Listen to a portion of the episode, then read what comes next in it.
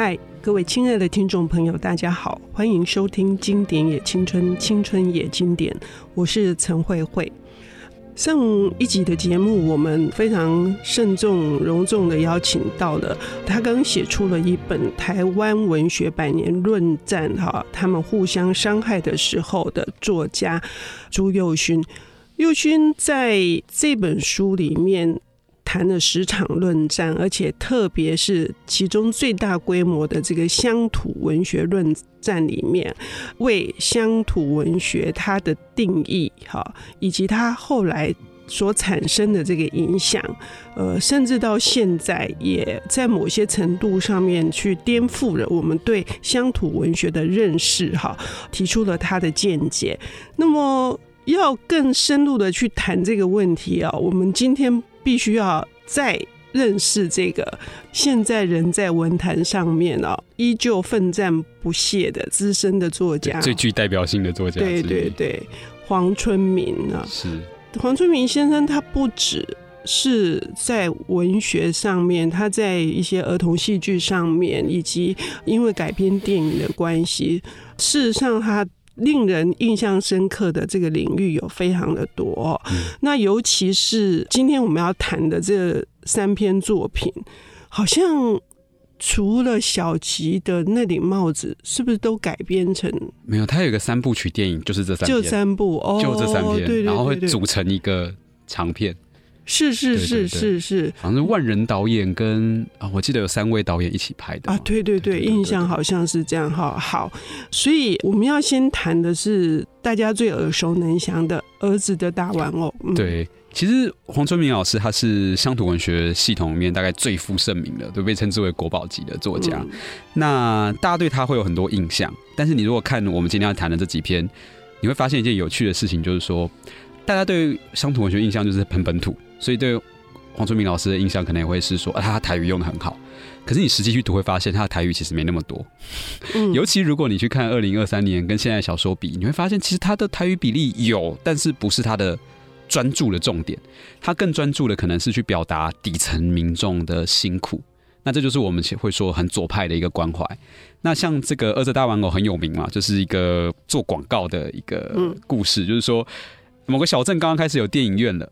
那我们刚好主角走投无路没工作，就去跟电影院老板讲说啊，不然这样啊，我帮你打广告。那我打广告的方式是我画成小丑妆啊，那前面放一个板子，后面放一个板子啊，前面写复仇者联盟，后面写傲慢与偏见上映，然后我们就在路上走来走去，大家就知道啊，有新电影了。这个叫做他在故事叫做 Sandwich Man 啊，三明治人。嗯，那这个工作其实就是，其实你可以看到它有一种时代性，电影不是必需品，它是个不看也不会死掉的东西，可是它。开始进入到人们生活之后，我们就需要广告，因为它不是必须，所以你要广告来制造需求。然后我们的主角就在这个状况里进到了这个情境里，每天都要化妆出门，然后去做广告。那这个小说最经典的一幕就是说，在故事的结尾，我们的主角呢，每天他能愿意出去工作的一个最大的动力，就是要养他的小孩，所以他就化好妆，小丑妆呢，跟小孩道别。结果有一天，等到他不用再化小丑妆的时候。他要去抱他的小孩，就他小孩不认识爸爸了，嗯，小孩只认识小丑妆的脸，所以大哭，对，大哭，然后不愿意让他抱这样。嗯、那这个画面当然非常动人，也是很悲伤的一幕，这样。这在电影也是一个经典画面哦。但我当年看到这一段的时候，我觉得非常惊讶，因为如果我们熟悉一点左派理论的话，嗯这就是一个左派的专有名词，叫异化。异是这个异常的异。什么叫异化？就是说你变成了你不是的样子。你为了，比如说一般人，好，我为了温饱，我去工作，所以我去做一个我不喜欢的工作，然后这个工作呢，改变了我的面貌跟人生。理论上，一个工作应该是要让我赚到钱，让我实践自我，让我追求我的梦想或理想的。结果没有，我们现在的所有工作都是变成来改造你的。所以你越努力投入工作，你就变得越不是你自己。如果我们理论是这样讲了，你回来看儿子大玩偶，你看我多努力的在为了我的孩子工作，但最后我的孩子认识的不是我，是小丑，我变得不是我自己。嗯嗯嗯、那我觉得这个超级厉害的，因为他把一个我们在念大学的时候读的要死要活的理论，用一个很鲜明的、鲜活的故事，就这样表达出来。而且黄春明先生在处理的过程当中，这个小丑因为他要到处游走，对啊。等于他主动走到人们面前，所以他每一条大街小巷不管再怎么偏远，他就算是半小时就可以绕一圈，他还是要不断的重复，不断的重复。对，所以他唯一能做的事情就是思考，就是想。照理说他是没有受过太多的教育，甚至是不是教育水准就应该是很低的。对，可是他一直在想，说我到底在干嘛？我到底在干嘛？我就只是为了要。活下来，活下来，我为了要养好孩子，嗯，对，嗯、而且他还塑造了一个社会压力，就是你的任务就是要被关注跟搞搞笑，嗯，因为你要画的很炫，大家才会看，而且还穿十九世纪军官的制服，对对对，在很突兀的出现在所有证明面前的，对，然后，但是他又觉得很丢脸，因为传统的。比如说农民也好，村民也好，他们不太喜欢这种抛头露面的事，嗯、所以中间还有一个段落是他为了做这个工作，还被他大伯骂。是大伯就说你丢人现眼，下下戏下井，在那边搞这些这样。嗯嗯嗯、可是我能怎么办呢？我只能这样。那我觉得慧姐刚刚有提到另外一个黄春明的小说，大家很少注意到的地方。我们在讲乡土文学的时候，我们就会觉得啊，就很淳朴，嗯，就很不要说土啦，就是比较直接，比较直朴。可是黄春明的小说这些角色虽然学历不高，他们的内心世界都蛮复杂的，嗯，都很纠结。比如说我们的这个阿龙，整天就在那边想说我，我啊，我到底回去要跟我太太讲什么？我太太今天这个。我帮我准备了茶水，我不应该跟他吵架的。那但那如果看我没回去喝茶，他会不会又想太多？你就会觉得这跟我们刻板印象不一样，并不是一个不识字的人就没有内心世界。是是，他有很复杂的人性跟内心世界。是，是，包括他写他太太也是，对，他太太也是在想说，为什么他先生早上也没回来喝茶，嗯，稀饭也没吃，稀饭也没吃，中午也没回来吃。然后他洗衣服的时候，洗到他的雇主骂他说：“他小孩子哭成这样，居然都没听到。”对，就是这个，就是很强烈的一个心事嘛。那这个东西其实，如果我们稍微熟悉一点文学史，我们就会知道，它是很像现代主义的写法。就是早期的现代主义的特征之一，就是我不要这么在乎外在事物，我要在乎内心世界。嗯，所以你看古典小说，内心描写都很少。对，我都会跟学生讲说，哎，想象一下《三国演义》里面，你看这一群人整天刀口舔血，过得多么辛苦，内心描写两句话就结束了，嗯、对吧？可是现代小说发生那么一点点小事，哪怕只是有人骂我一顿，我都要来内心思维五百字。嗯，黄春明的写法其实就很现代主义，可是现代主义这个就很好玩。当初的乡土文学呢，他们的号称是对抗现代主义的，可是其实这些乡土作家每个人早年都写过现代主义。对，我也是，我事实上我重读过非常多儿子的大玩偶这几篇哈，我一直都不认为他很乡土，对不对？乡土，对，我就是认为他就是现代主义的作品啊，就是那个特色是右勋也用过那四个字叫喃喃自语，对对对对对。可是这里面反而制造出另外一种美感，因为这些技巧的融合，使得尤其是使得这个短篇小说。在台湾文学里面，它又变成了一个很大的强项了。对，因为当时状况是这样，现代主义可以给我们一种深度跟美感，嗯，可是它有点太苍白晦涩，太离地了。嗯，用现在的话说叫不接地气。嗯，所以其实乡土文学这一代，我觉得真正的贡献是什么？你不接地气，我就用你的技巧，然后我把它接上台湾的题材。嗯，于是你就又会有社会关怀，又会有那个深度。不然呢，我只是把。单纯的把一个社会议题写下来，然后不处理他们内心世界，他有时候真的就会比较单薄一点。就像日治时期早期某一些比较不好的小说，真的就会觉得你好像政令宣导，你的这些角色没有 没有一个深度跟活力。可是黄春明在他手上证明了这两件事并不排斥啊。我干嘛要选呢？我两个加在一起嘛。所以你就会看到这个我们的主角坤树啊，就在那边想说，就是甚至他有时候他的念头都不见得是善良的哦。像我里面我很喜欢一个段落是。这个人虽然很关心他的太太，关心他的小孩，可是他走过花街柳巷，看到卡比亚那些妓女的时候，他心里还会闪过一个念头是：我只是没钱而已。如果我有钱，我要选那个。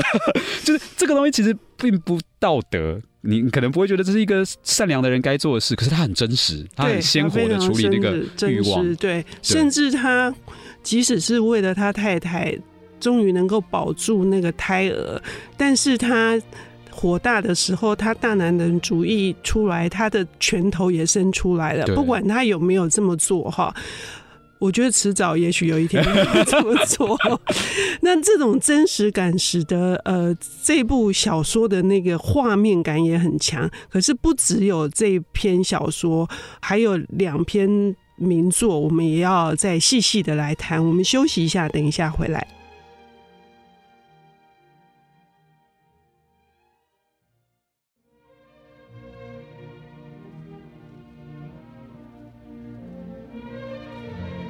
欢迎回到《经典也青春》，青春也经典。我是陈慧慧。我们邀请到了领读人是刚出版《他们互相伤害的时候》台湾文学百年论战，这是朱佑勋的台湾文青养成计划的四部作，哈，最新的一部，我期待他有第五部。虽然他写这本实在是太累了。其中谈到这个乡土文学论战，我们就来聊最具代表性的作家黄春明先生啊，他的三篇作品。现在我们要聊的是，因为我们刚刚谈到了。黄春明用了乡土文学的，其实是在当年这是一种左派的关怀啊，其实现在也是了哈。对于底层的这些人们，他们的困境以及他们的出路的一些探讨，那么他又用了现代主义文学的这个技巧去增加它的深度。那既然谈到了现代主义啊，右勋说：“那我们先谈的是小琪的那顶帽子。”对，嗯、这一篇是一般人相对比较没有听过，不过也是他的重要代表作之一。主角就是一个在日本的企业卖快锅的推销员，所谓快锅就是现在讲的压力锅啦，当年刚刚发明没有多久。嗯、那他们的任务就是去一个乡村推销这些压力锅，但大家都。不想买，大家觉得锅子就锅子啊，你买一个这样子离离扣扣的东西，还要在那边算时间，很奇怪，他不习惯。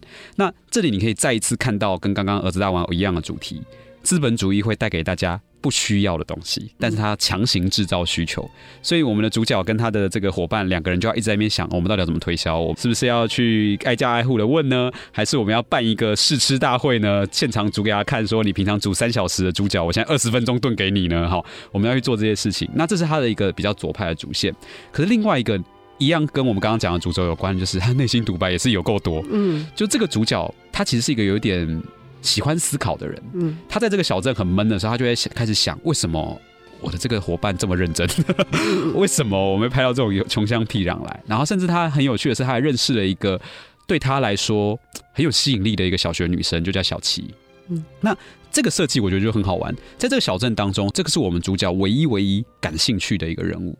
那他当然。一直否认说这个不是爱情，我对这个小女孩没有爱情。可是我没看到她的时候，我就怅然所失。嗯，哦，我觉得她几天没出现，我就怀疑她是不是出了什么糟糕的状况。虽然你说她不是爱情，但是你可以感觉到这里还是有点微微的禁忌感。嗯，就是说，你对于一个十岁的小女生，然后不断的关注她的容貌，然后又不断的去说她的漂亮不是小女孩的可爱，是那种已经完成成熟的美，你就会觉得是一种红颜的，对红颜，而且准备要搏命了，对对对对。其实这一切的禁忌感跟悲剧感就很现代主义，嗯、因为现代主义。不排斥有一点异色、一点竞技性的描写嘛？嗯，对。那这个小说最终的高潮，我觉得也是很现代主义的结局方式哦。就是说，在故事的最后，他就一直很好奇，这个小琪一切都好，但他就是一直戴着一个帽子，嗯，然后那个帽子呢，就是深深的压到眉毛啊，他就是不肯把帽子拿下来。所以我们的这个主角到最后终于有点忍不住了，就在某一次呢，小琪在帮他做事情的时候，他就顺手的去把那个帽子接起来，嗯。然后一接起来瞬间，他就整个就大崩溃了，因为原来那个帽子底下小琪的头盖骨是裸露在外面的，就是他可能有某种严重的受伤，或者他有个某种天生的疾病，我们并不知道。但原来那个帽子底下有一个不为人知的秘密。我觉得重点也不是他真的受了什么伤，而是在这里收尾告诉你说，所有美好的东西背后都有一个你没有办法去面对的现实。所以他的小说的结尾真的是。节奏突然拉得很快，就是所有残酷的事都发生了。嗯、我们的同事也出事了，嗯、我们同事心心念念想要照顾的那个怀孕的太太也出事了。然后，甚至我们的叙事者自己也陷入了一个茫然，觉得说，我好像必须要认真的面对现实，去接受一些听起来非常不道德的事。对，我觉得这个整个收尾跟处理，他就从一个单纯的乡村小故事，或左派的故事、资本主义故事，拉到了一个人必有残缺。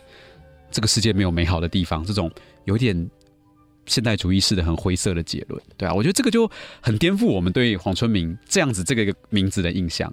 嗯，对对对对，我听佑勋这样说哦，非常完整的把这个故事的主题以及那个作者的企图哈，完全是。呈现出来，但我在读的时候，我对于那个文字的运用，哈，我更加觉得是，他根本跟乡土无关。除了他发生他有几句台语呢？到底对对，他除了公司给他一百个快锅，哈，像这样子的一个地方，可是他其中只有写到说，他喜欢这里的人，这里的色彩，这里的风景，大概就只有这几个字，哈，对。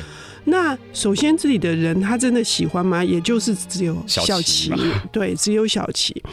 呃，我很喜欢刚刚佑勋说的这个，他掀开的等于一个事情的爆炸，压力锅也是一个事情的爆炸。对，好，然后这个爆炸是这个喜欢思考的年轻人一直想要逃避现实，最终他要面对的，所以其实是他的压力呀、啊。对对对对对对，他内心也有一个。对，压力要炸，这是他的压力啊！他不只是揭开的小七的帽子，他还偷开了别人的信。那这里面就可以看出，这是完全技巧极度之纯熟的，把所有事情在这么短的时间之内，而且还夹杂了这么多的。对，我们后来啊，因为像我们成长的年代，我们都要先投文学奖啊什么的，嗯、然后我们都会学到一些压缩的意象啊、结构对照的写法。嗯、多年以后，我就觉得。是不是就是七零年代那群人立下的典范？就是黄春明跟他的同代人，为我们开发了未来五十年短篇小说的黄金公式。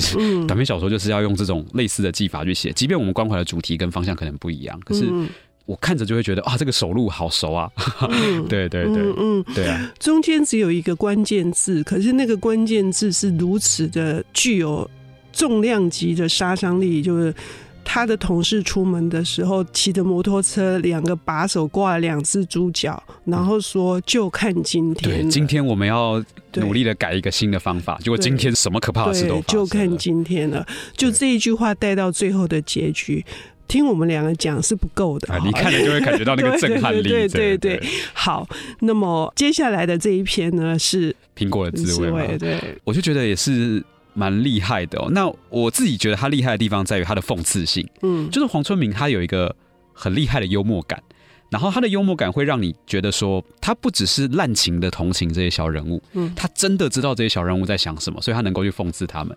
故事的主轴就是其实很简单，一个穷苦人家，爸爸被一个美国军官撞到了，开车撞到了。嗯然后全家人都觉得完蛋了，因为唯一的薪水就是他，底下一堆小孩，一堆那个女儿儿子都很小，都国小或学龄前，甚至还有一个哑巴，然后全部都愁云惨雾。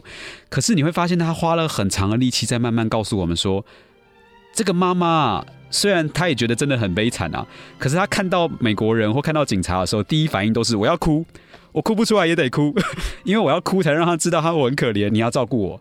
可是等他坐上了美国人轿车之后，觉得说。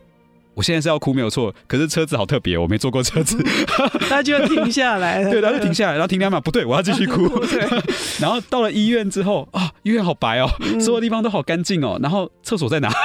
去上个厕所就觉得那个卫生纸，我要带卫生纸回家。然后。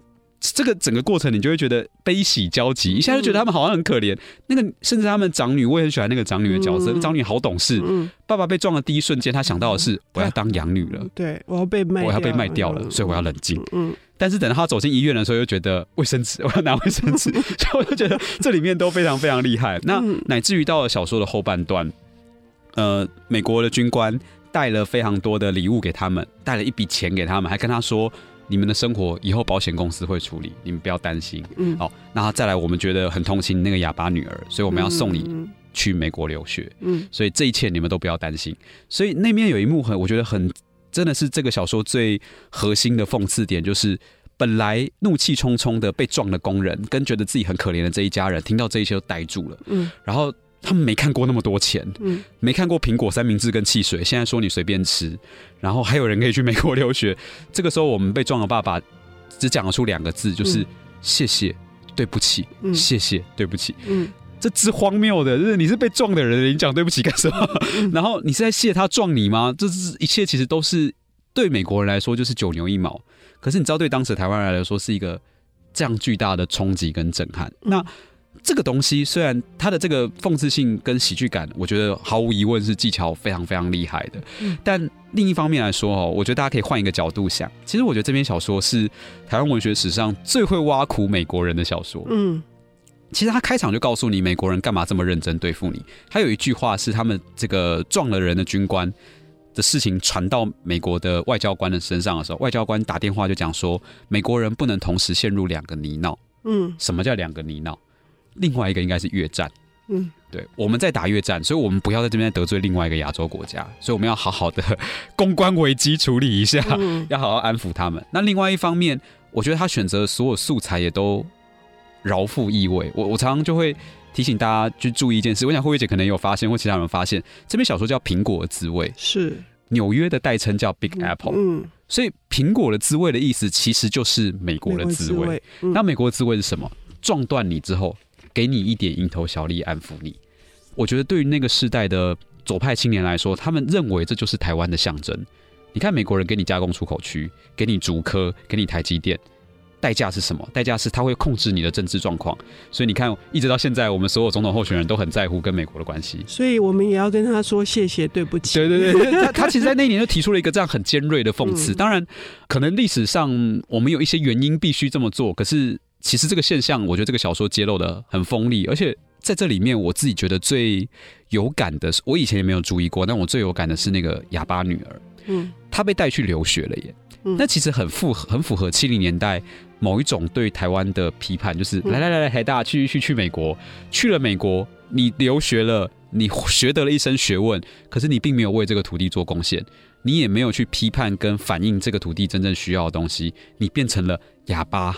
嗯，在这里是他选择了哑巴过去，听话的就会给过去，所以这个东西就有一种很强烈的意味。我们每次在讲七零年代的乡土文学，都会说陈映真为代表的作家非常左派，大家都注意到陈映真很激进，是因为陈映真都用评论告诉你，你看得出来。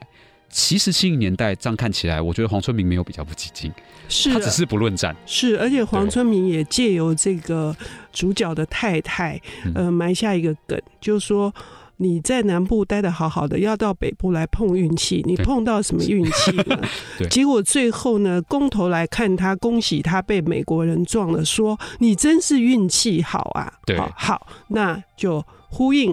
右勋的这一句话，美国的这个诗会跟他想要得到的东西，这个到底是运气好还是运气不好呢？好 那请各位听众朋友来看看，重新阅读黄春明的《儿子的大玩偶》里面收的十部作品。谢谢，谢谢。本节目由 IC 之音与瑞木读墨电子书联合制播，经典也青春。与您分享跨越时空的智慧想念。